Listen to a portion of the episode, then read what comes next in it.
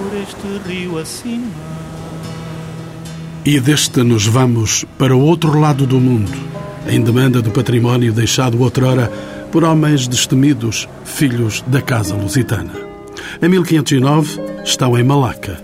Em 1542 descobrem o Japão. E em 1583 estão já firmemente implantados no litoral da China.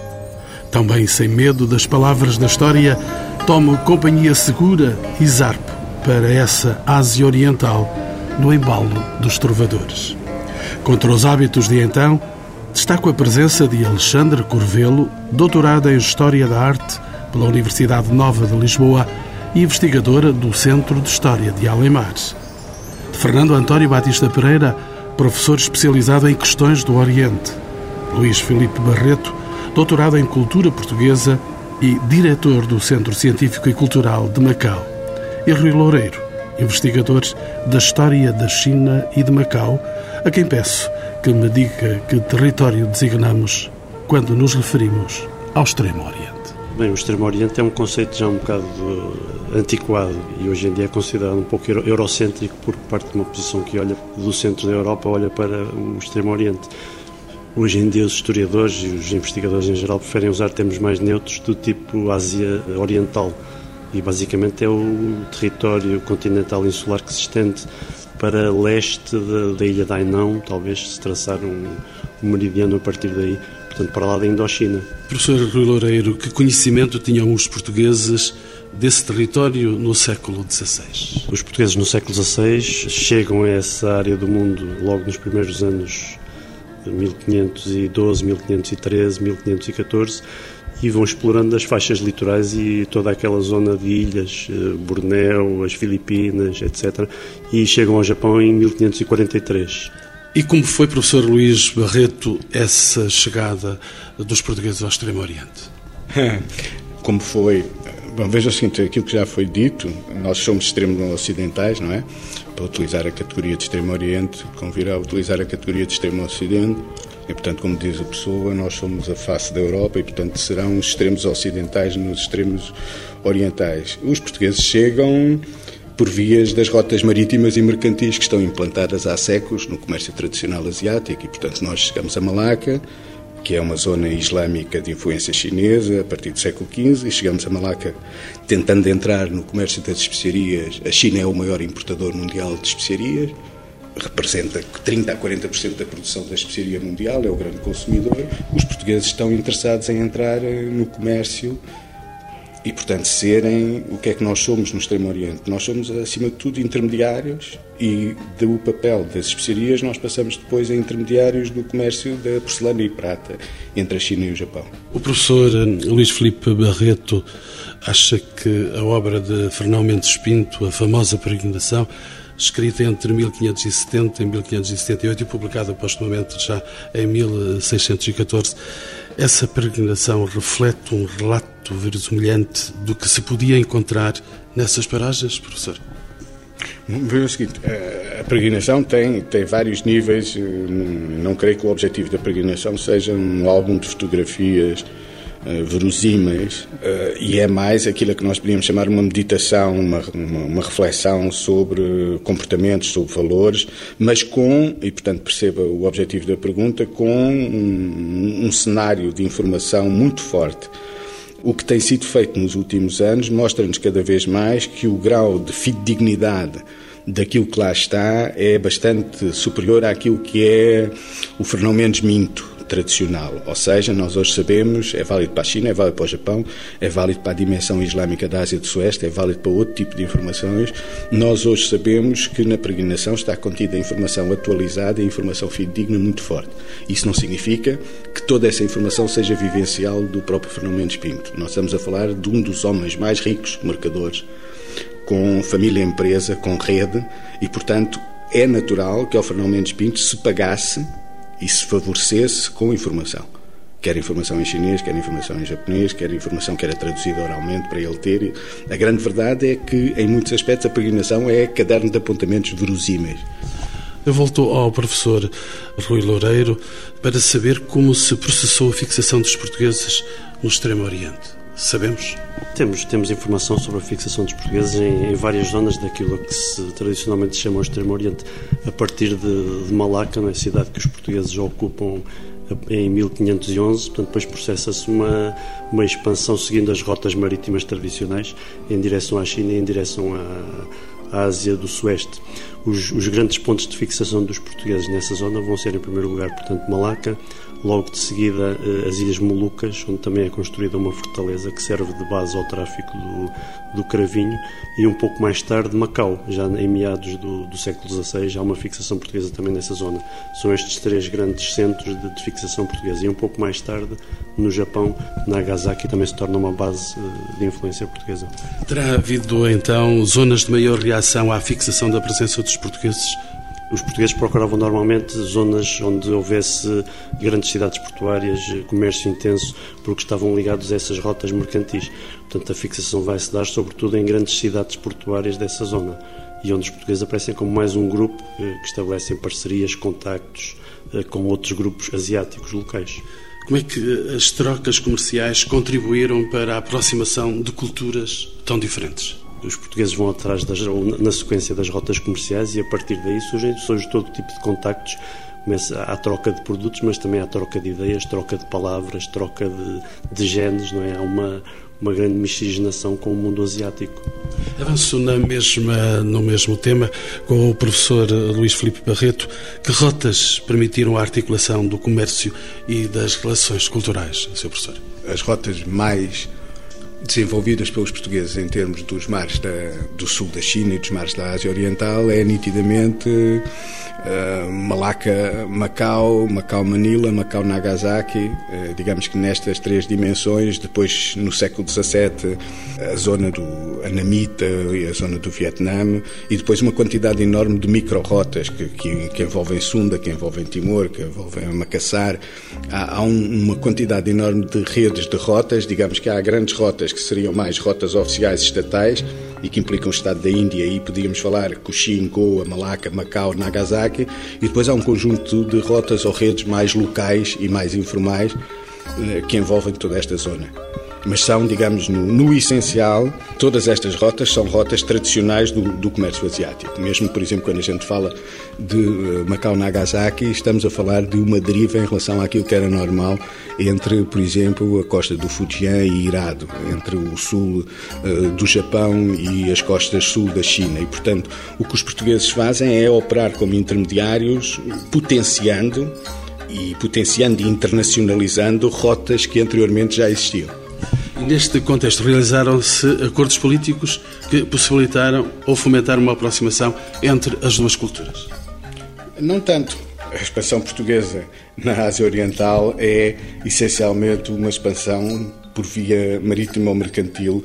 A dimensão política é sempre uma dimensão falhada. Ah, e, portanto, não há acordos políticos. A primeira embaixada portuguesa, que é a primeira embaixada ocidental, que é uma embaixada tributária à China, falha. E na época que. A embaixada de Tomé Pires? Sim, a Embaixada de Tomé Pires é uma embaixada tributária tradicional, mas os portugueses não fazem parte dos reinos tributários, embora gostassem de fazer parte, mas não foram recebidos como tributários e, portanto, a embaixada.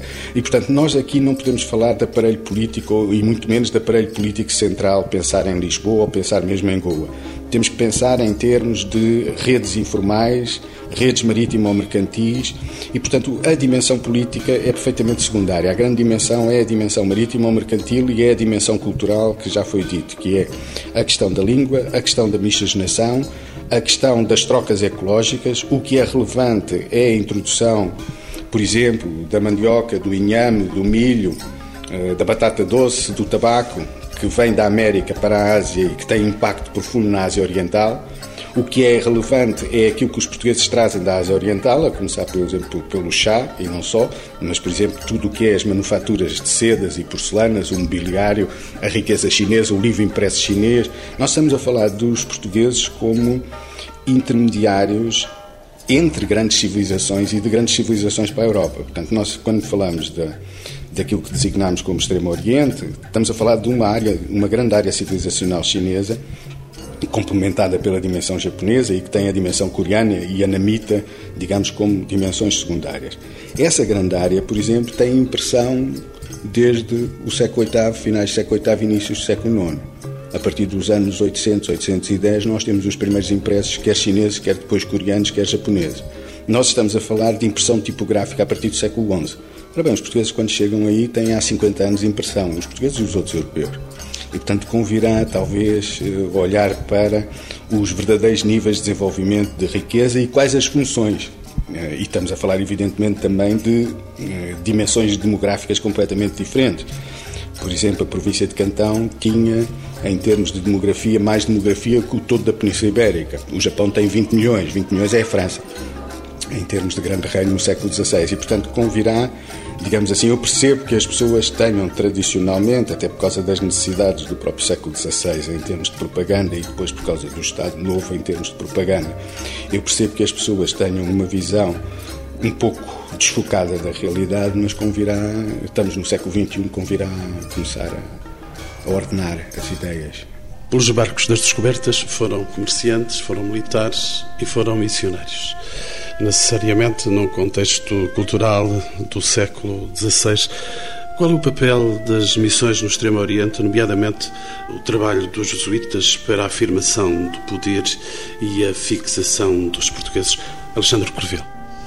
Bom, de acordo e no seguimento do que o professor Luís Filipe Barreto acabou de afirmar, e precisamente tendo em conta que a dimensão política é uma dimensão secundária, efetivamente, é por via, fundamentalmente, e quando falamos enfim, numa Ásia extrema oriental, é por via de fidalgos, mercadores e missionários que a presença portuguesa se vai fazer sentir de forma mais evidente. E é por via precisamente do padroado português eh, do Oriente, através de missionários que são enviados e que necessariamente passam por Lisboa no caminho para a Ásia que são enviados e que vêm e provêm de várias partes da Europa, não apenas portugueses, evidentemente. E nesse sentido, os jesuítas, que vão ter eh, um desempenho fundamental, quer na China, quer no Japão, e de acordo com a ideia da especialização geográfica Uh, no contexto do padroado português do Oriente, em que nós temos determinadas ordens associadas mais direta ou indiretamente a certos territórios, na China e no Japão é claramente a Companhia de Jesus que assume um protagonismo importante dentre as várias ordens religiosas ali presentes, franciscanos, uh, agostinhos, etc., a Companhia de Jesus é de todas elas a mais cosmopolita. Portanto, nós vamos encontrar, quer na China, quer na missão do Japão, quer na missão da China, portugueses, espanhóis e italianos, fundamentalmente. É essa dimensão cosmopolita que importa realçar, até porque vai dar à Companhia de Jesus também uma dimensão cultural verdadeiramente notável. A Companhia de Jesus pratica alguma originalidade na sua evangelização, na sua forma de missionação? Uh, sim, absolutamente. Ela vai ser experimentada precisamente na missão do Japão, que antecede a missão da China.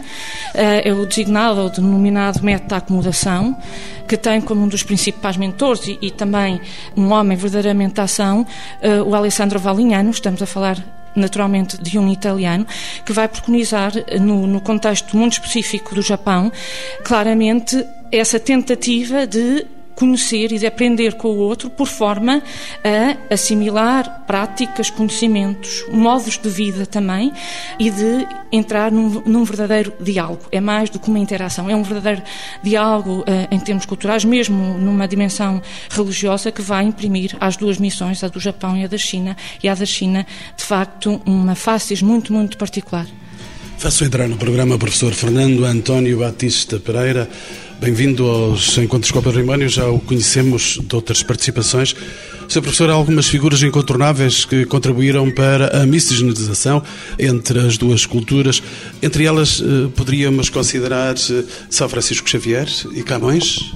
Bom, de Camões eu não sei, porque na realidade a passagem dele pelo Oriente está atestada. A de Macau é muito controversa, na realidade, enfim, ele é, ele é em 1557, que é a data em que minimamente se sabe da implantação dos portugueses em Macau, entre 54 e 57, sensivelmente. Eh, há também notícia, de facto, que ele ocuparia um cargo eh, em Macau, mas esse cargo podia ser ocupado sem ser presencial, portanto, ele podia deter esse cargo sem ter estado necessariamente presente. De qualquer maneira, a perspectiva de Camões, essa é claramente eurocêntrica, não é? Ele olha para a nossa gesta no Oriente com um olhar eh, épico, de acordo, aliás, com a sua formação humanista, na medida em que ele tem toda uma carga de, de, de cultura clássica que, que, o faz tentar ver numa nova epopeia, ainda por cima, com originalidade, não ser uma epopeia feita à maneira da antiguidade, passada apenas na Europa, no Próximo Oriente, mas sim uma epopeia com um percurso pluricontinental, não é? Porque ela parte da Europa, atravessa a África, chega à Ásia e regressa, não é? E, portanto, essa dimensão pluricontinental é a primeira vez que, alguma vez, numa, numa epopeia escrita por um europeu, essa dimensão pluricontinental se faz aparecer. Agora, no caso de São Francisco Xavier, eu penso que é uma outra prática. Primeiro, pela sua ação, distribuída pela Índia e pelo Japão. A China, ele morreu às portas da Terra Prometida com Moisés, não é? Morre na ilha de San João antes de poder verdadeiramente entrar na China. E porquê? Porque num célebre diálogo que ele tem no Japão, lhe é dito, eh, bom, tudo o que nós tínhamos de bom veio da China. Como é que o cristianismo não veio da China? E, portanto, esta falo compreender que ele tem de evangelizar a China. Portanto, e de facto, como Alexandre insistiu, eh, embora a missão do Japão tenha antecedido a missão da China, a missão da China vai ser decisiva, sobretudo com a chegada dos missionários a Pequim, que infelizmente só se faz praticamente 50 anos depois da morte do São Francisco Xavier. Portanto, enfim, mais ano menos ano. Ora, na realidade, o papel de São Francisco Xavier vai ser o lançar as bases desta necessidade, como disse, de conhecer o outro, de perceber qual é a idiosincrasia cultural básica dessas civilizações, para que o cristianismo encontre o modo de poder dialogar. Esse diálogo de culturas de que hoje falamos. Exatamente, mas sem qualquer dúvida. Aliás, os, os jesuítas seriam na história imensamente penalizados por, nomeadamente na China, porque depois no Japão há o, o episódio da expulsão dos, dos ocidentais e, portanto, e particularmente dos missionários dramática a partir de, da terceira década do século XVII e terceira e quarta década do século XVII.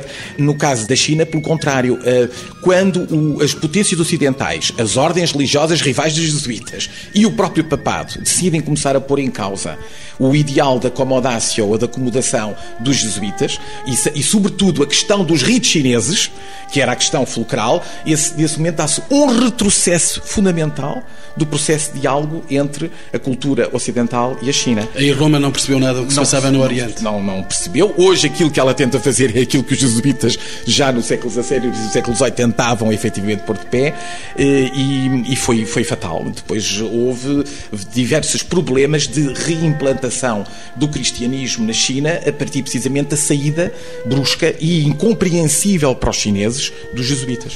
Professor, deixe-me ir in loco ver como tudo aconteceu então. De que modo é que a política de fixação dos portugueses se manifestou no património construído. E vamos começar a restringir a área de intervenção do nosso programa. Pronto, neste caso Macau, vamos, vamos considerar. Já aqui foi dito, todos os meus colegas de mesa insistiram nessa dimensão, a dimensão mercantil, a dimensão eh, não estatal explicitamente, a não ser nas viagens que tinham essa, esse patrocínio, e portanto não uma intervenção idêntica. Quando nós olhamos para Macau e para a sua organização urbana, o que nós sentimos é que estamos a ver uma cidade que é o resultado de uma república de mercadores e missionários. Uma cidade-estado e eu até cheguei ao ponto de um dia escrever um texto, que todos eles com certeza conhecem, que se chama A Acrópole de Macau. Porque no topo da cidade de Macau estava uma fortaleza construída pelos jesuítas para proteger o Pelos quê? jesuítas? Exatamente. Para proteger o quê? O seu complexo religioso e educativo e intelectual, que era exatamente o Colégio de São Paulo, que era simultaneamente uma, uma grande basílica, ainda por cima uma basílica com três naves, coisa que os jesuítas habitualmente não faziam. Que hoje mostra apenas... A fachada, exatamente que é a melhor concretização do ideal da acomodação que nós aqui falámos, porque é exatamente um conjunto de iconografia cristã, onde de, de, de figuras uh, orientais, onde inscrições em chinês tentam traduzir para a mentalidade local o que são os grandes, as grandes verdades da fé cristã. Portanto, é, é claramente é uma espécie de retábulo na fachada para explicar uh, aos, a, a todos os que abordassem a igreja isso. Por dentro, ela era um templo chinês em vez de ser transversal, como habitualmente os templos portugueses, longitudinal, terminando numa ábside cristã completamente e construída em pedra. Parando desse modelo, que outras arquiteturas surgiram? De, bom, nós temos em Macau há uma, bom, e em quase em vários pontos desta Ásia Oriental nós temos a, a, arquitetura militar, que também é extremamente importante, porque ela era, digamos, o ponto de apoio para salvaguardar os interesses. Nem era sequer para constituir uma rede de, de ocupação territorial, era para salvaguardar os interesses. Não é? E, e, de tal maneira que o primeiro governador de Macau, Dom Francisco Mascarenhas, eh, ocupou a fortaleza dos jesuítas para a transformar na sua residência. Portanto, pediu para ser recebido, visitou a fortaleza e depois ficou lá dentro. Já não saiu. E, e, portanto, a partir desse momento, uma Macau que nunca tinha tido um governador militar, tinha apenas tido o capitão da viagem Macau-Nagasaki como autoridade esporádica e era, portanto, autogovernada pelo leal Senado, ou seja, pelo Senado dos cidadãos, e, e com a participação também muitas vezes do bispo, que tinha uma autoridade religiosa sobre os cristãos, passou a ter um governo. E isto porquê? Porque nessa época, 1622, os portugueses já não estão sozinhos no Extremo Oriente já têm rivais. Eles tinham conseguido durante 100 anos exclusivo dos mares, mas a partir dessa data já têm um rival poderoso que é a Holanda. Deixa-me perguntar mesmo assim, que contributo português existiu a nível do urbanismo e na definição de alguns centros urbanos importantes? Os portugueses intervieram? Sim, eh, por exemplo, nós temos claramente na, organização de Macau a tal acrópole, portanto o complexo que no fundo corresponde a uma alta da cidade, não é? e depois temos a Praça do Leal Senado, que no fundo é a baixa não é? E, e, de, e, entre estes dois polos se organiza toda a cidade. Depois com ruas eh, paralelas à, à, realidade do Porto Interior, que constituía também um ponto importante para a fixação dos mercadores, e a Praia Grande, que teve duas funções na cidade de Macau, que para mim a primeira é ter sido relativamente secundária e a segunda ter sido o lugar de implantação das mansões eh, de tipo, enfim, capitalista e senhorial do, do século XVIII e do princípio do século XIX, não é? Quando Macau desempenha um papel muito importante, antes da fundação de Hong Kong, eh, de, no comércio internacional naquela zona. Há nomes de arquitetos que uh, ficaram para a história? Só há um fundamental, que é o das ruínas de São Paulo, portanto, que é o padre Carlos Spínola, curiosamente um missionário jesuíta italiano, como aqui já foi, que desenha a igreja, parte para o Japão, onde é martirizado, portanto, é um dos mártires do Japão, e é uh, o homem que desenha, seguramente, aliás, com um toque profundamente italiano, a fachada, ela própria, que é uma fachada belíssima do maneirismo, e depois a escadaria, à maneira de Miguel Ângelo, não é? A grande escadaria escadaria que fica em frente, ligeiramente descentrada da igreja, por causa do complexo dos colégios e, do, e do, da Procuratura do Japão e da Caixa Forte, enfim, tudo isso que os jesuítas tinham no seu complexo e que constituía um edifício fundamental. A partir dessa igreja, praticamente todas as igrejas de Macau seguem um pouco esse modelo. Se bem que o que nós temos hoje em dia, e é importante sublinhar, são igrejas muito reconstruídas. Portanto, porquê? Porque a inclemência do clima, eh, enfim, os agentes infestantes de natureza natureza e xilófagos, etc., sobretudo em interiores de madeira, dão conta, e, portanto nós mantemos praticamente as plantas, uma ou outra fachada, São Domingos, Santo Agostinho, e depois, sobretudo, a organização urbana. Nos séculos XVIII e XIX há uma nova interpretação muito curiosa, porque aí são outra, é outra dimensão, do edificado, portanto, e aí passamos a ter a moradia urbana, o palácio urbano, com características neoclássicas, que é o neoclassicismo, que já foi definido como o neoclassicismo, eh, enfim, luso-chinês, que depois influencia a China e que, por, sua vez, foi buscar ao modelo inglês eh, de, de referência, que é um anglo-paladianismo transportado para a Índia e para as costas da China, e essa arquitetura incorpora elementos de construção tipicamente nacionais misturados com os elementos de construção local. Houve uma tese de doutoramento do arquiteto Luís Durão, que durante muitos anos dirigiu o Departamento de Património Cultural de Macau, quando Macau estava sob a administração portuguesa, e que explica exatamente essa dimensão de miscigenação, não só ao nível dos materiais de construção, mas das técnicas construtivas. Deixe-me perguntar ao professor Luís Felipe Barreto se estamos perante uma contaminação de culturas. Eh, a expressão contaminação, não sei em que sentido está a dizer, no sentido, a expressão contaminação é usada para problemas de higiene e saúde. Eh, não me parece que seja o caso. Não creio que se possa falar. Estamos num espaço de diálogo de culturas. Estamos em certas redes e grupos que promovem modalidades de acomodação, modalidades de localização e modalidades de transferência cultural. Eu penso que a, a, a expressão se se quer saber se houve transferências e relações interculturais profundas. Do tipo europeu para o, o Oriente? Dos dois tipos. Dos dois tipos. A língua portuguesa incorpora mais vocábulos de origem chinesa e muitos vocábulos de origem japonesa, e, no entanto, a língua portuguesa hoje no Japão é uma língua de marca, uma língua de luxo. O Japão, ainda hoje, sei lá, as grandes marcas automóveis, a começar pela Nissan, uh, lançam os, seus modelos, por exemplo, o Diamante ou outro, em termos de. Uh, o português é língua de marca de prestígio no Japão.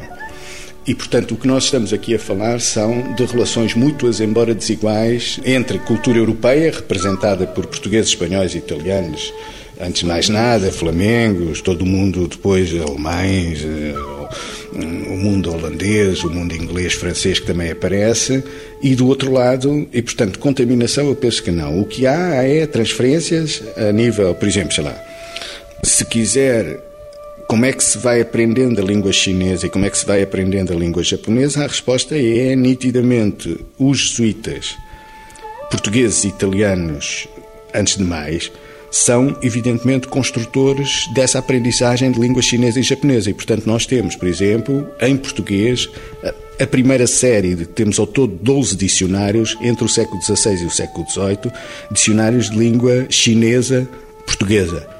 Nós temos o primeiro dicionário impresso japonês, impresso em Nagasaki, aliás, temos as primeiras gramáticas em português da língua japonesa, a primeira exposição, por exemplo, da literatura japonesa, e, portanto, se quisermos falar em termos de línguas, como podemos falar em termos de música, como podemos falar em termos, por exemplo, da aprendizagem do budismo, por exemplo, sei lá, os primeiros tratados ocidentais sobre budismo chinês e sobre budismo japonês são escritos em língua portuguesa por jesuítas portugueses. Podemos falar também em trocas ao nível da ciência.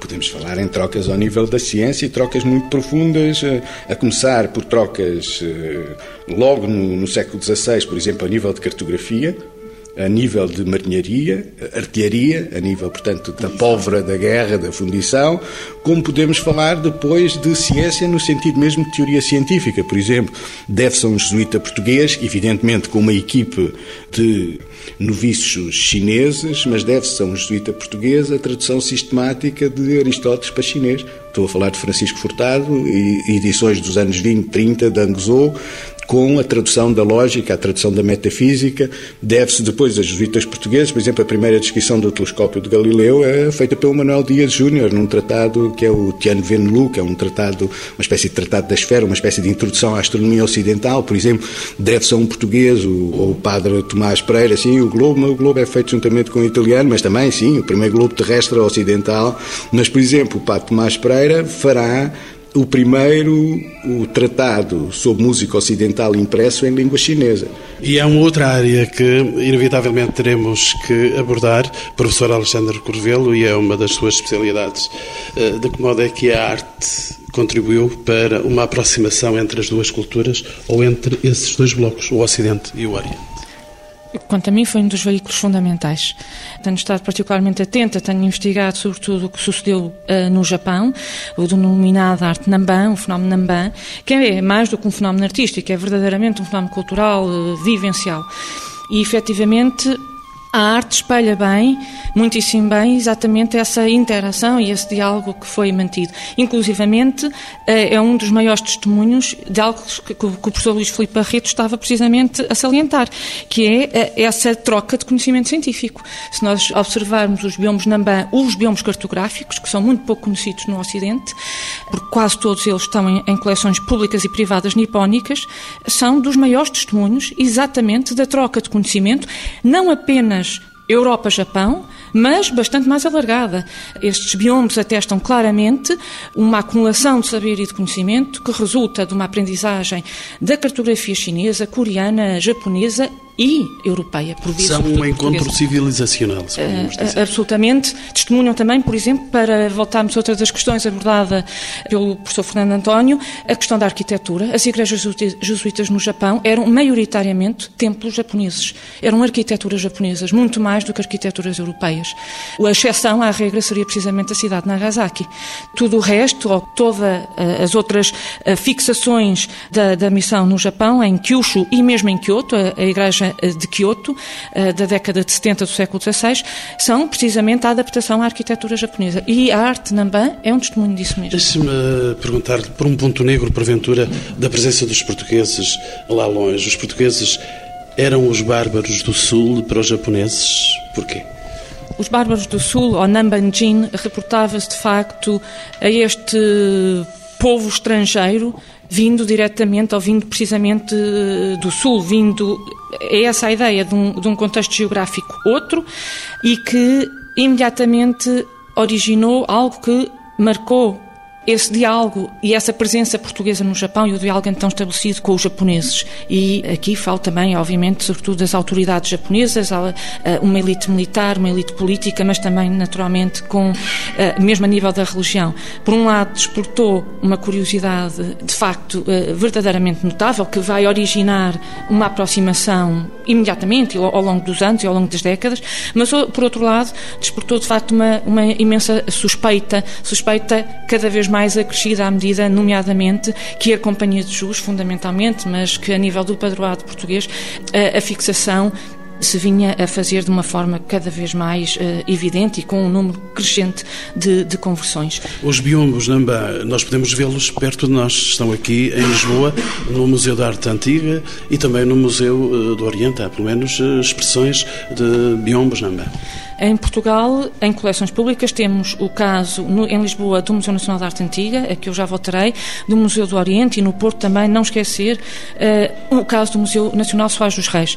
Devo dizer que os dois pares de biombos Nambã do Museu Nacional de Arte Antiga encontram-se entre os melhores exemplares uh, de, de biombos Nambã, porque pertencem precisamente àquilo que a própria historiografia japonesa já designou como uma primeira geração de biombos Nambã, ou seja, devem datar imediatamente a década de 90 do século XVI e são biombos que são produzidos por uma escola japonesa de pintura, a escola Kano, para uma elite militar japonesa, com uma nova temática, neste caso a chegada dos Nambanjin, a chegada destes bárbaros do sul, com hábitos tão diferentes uh, da, da, dos japoneses, e daí também essa categoria de bárbaro ou, ou integração deste povo na, na barbárie, enfim. Um, e de facto são um testemunho direto, diretíssimo, desse contacto então estabelecido em primeiríssima mão. Os pintores que estão por trás da realização destes biomas, que podem ser uh, vistos no Museu Nacional de Arte Antiga, de facto terão, tudo indica, presenciado e terão passado, nomeadamente por Nagasaki, presenciado esse cotidiano novo, esse novo cotidiano de uma cidade como a de Nagasaki, que vai ser denominada logo na época uh, com uma cultura muito específica, a Nambambunka, uma cultura Namba, portanto muito específica e uh, sem paralelo paralelo noutros locais eh, do próprio Japão. Entretanto, professor Fernando António Batista Pereira, em jeito de uma primeira síntese, como se pode caracterizar a herança patrimonial portuguesa no Extremo Oriente, se podemos ainda suportar esta expressão do Extremo Oriente? É, é uma, uma experiência que se estende por quatro séculos e meio. Estou-me a referir neste caso a Macau, poderia também, enfim, incluir Timor, mas na realidade Timor, o, a presença eh, de, a nível patrimonial é mais ao nível de fortalezas e de, do que propriamente de património construído. No caso de Macau é o urbanismo, é a própria expressão arquitetónica da, da, chamada arquitetura religiosa e da arquitetura militar, porque eh, Macau possuía variadíssimas fortalezas, portanto toda a, a, a cidade era pontuada por fortalezas extremamente importantes sobretudo a Fortaleza do Monte tinha uma, uma grandiosidade e uma planta muito curiosa, mas outras estavam até adaptadas à, às características do terreno da própria península.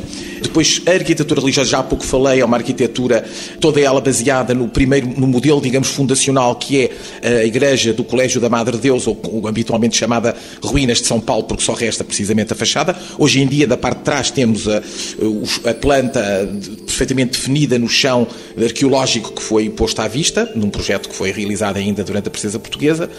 Tínhamos ainda uma igreja de outras características, que é a igreja da Guia, que é uma igreja de pequeninas dimensões, mas que, que ainda por cima conserva um património de frescos que é espantoso, porque são frescos que misturam precisamente influência ocidental e influência chinesa. Portanto, eles devem ter sido realizados por artistas eh, que se deslocaram ao local, porque uma pintura sobre madeira, uma pintura sobre teca vai pelo barco. Agora, um fresco tem que ser realizado presencialmente.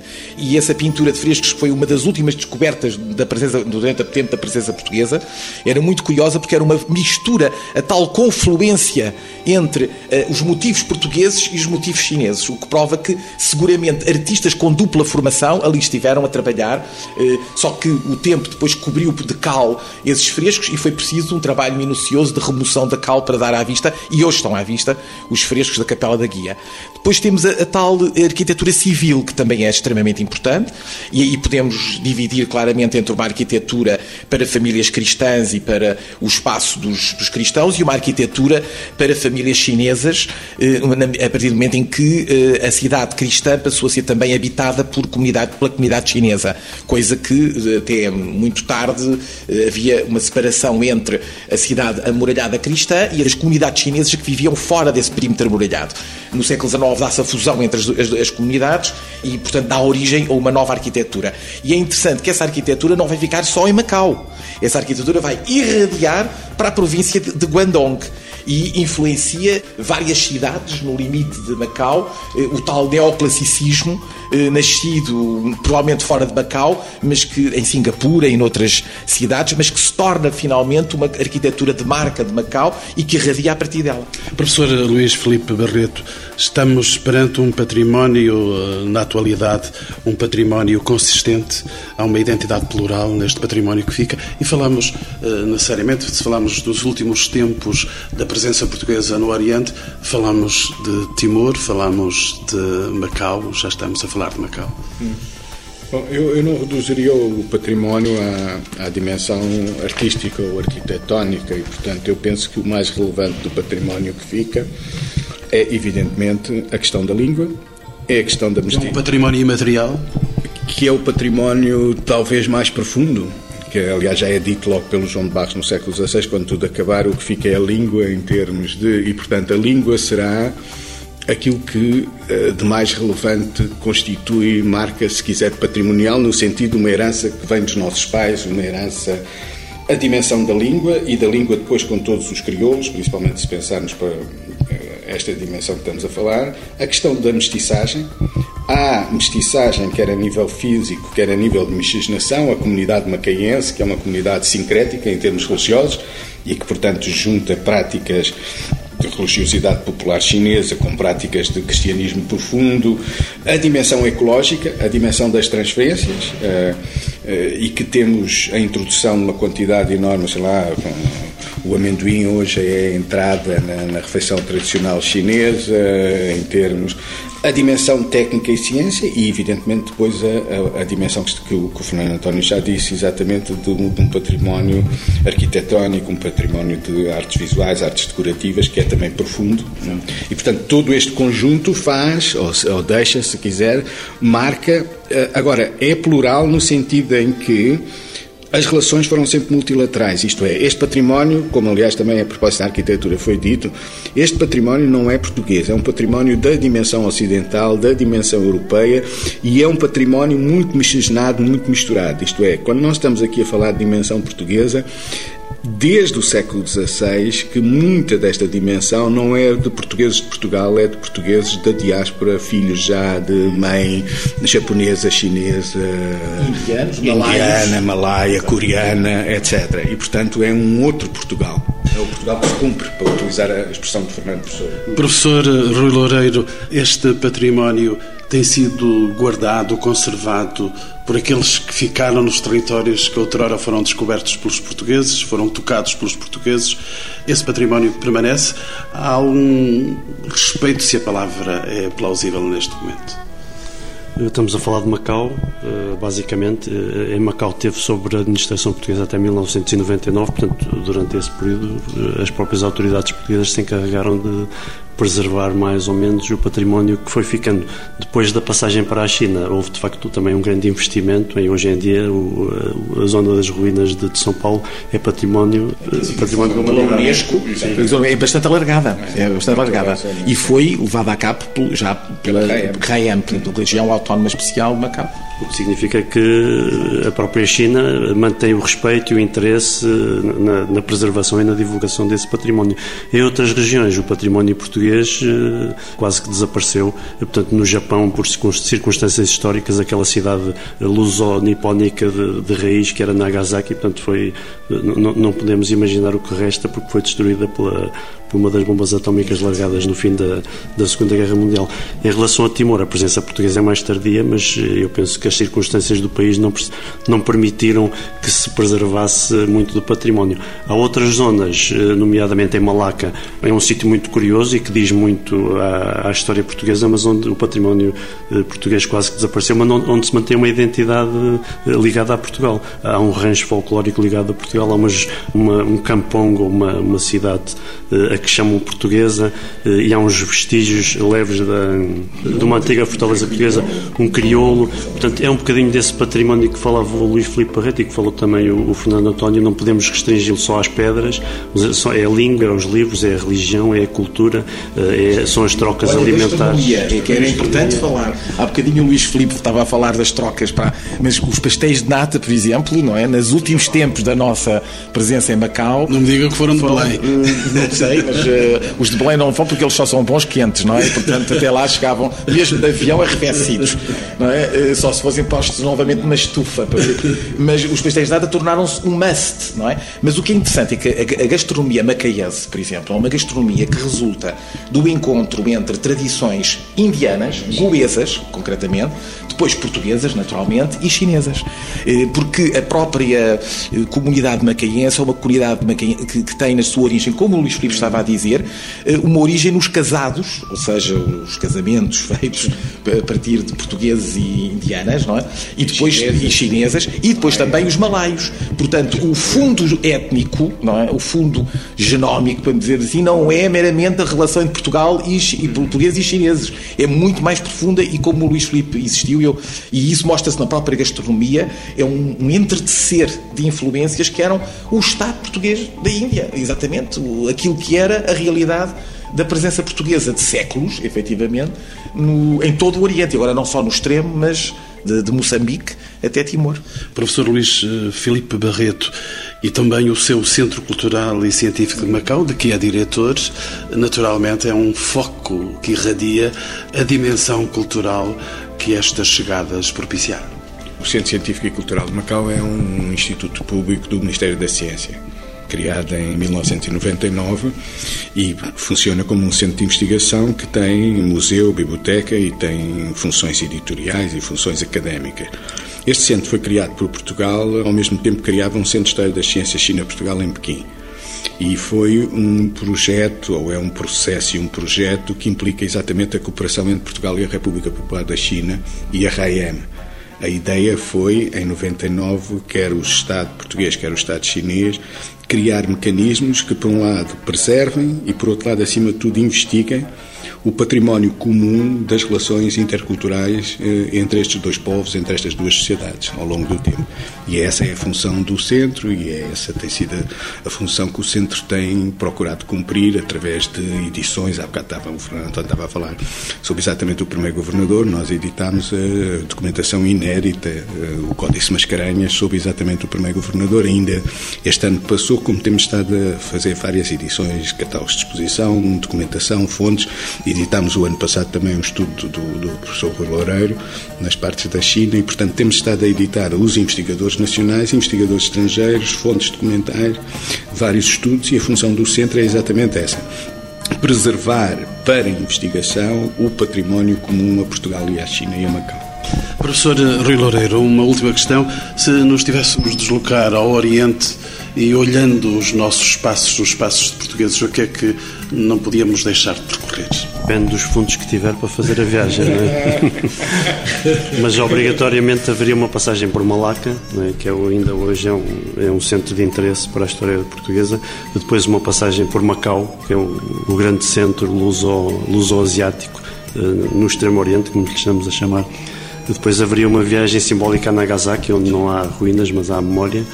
E a partir, a, partir daí poderia viajar um pouco pelo, pelas ilhas do, pela parte insular do Sudeste Asiático, começando em, em Jakarta. No Museu de Jakarta existe um dos poucos padrões de pedra eh, colocados pelos portugueses ao longo das suas viagens. Portanto, um padrão do século XVI está conservado no Museu de Jacarta. Há algumas, eventualmente, algumas ruínas que podem ser identificadas como uma fortaleza portuguesa e por aí, pelas ilhas de Bem e Sulíndia fora eh, há uma fortaleza nas Flores, há vestígios em Timor, eh, nas Molucas, na ilha de Ternate há uma fortaleza de origem portuguesa. Portanto, se depende dos fundos e do tempo que tiver, há muita coisa para ver.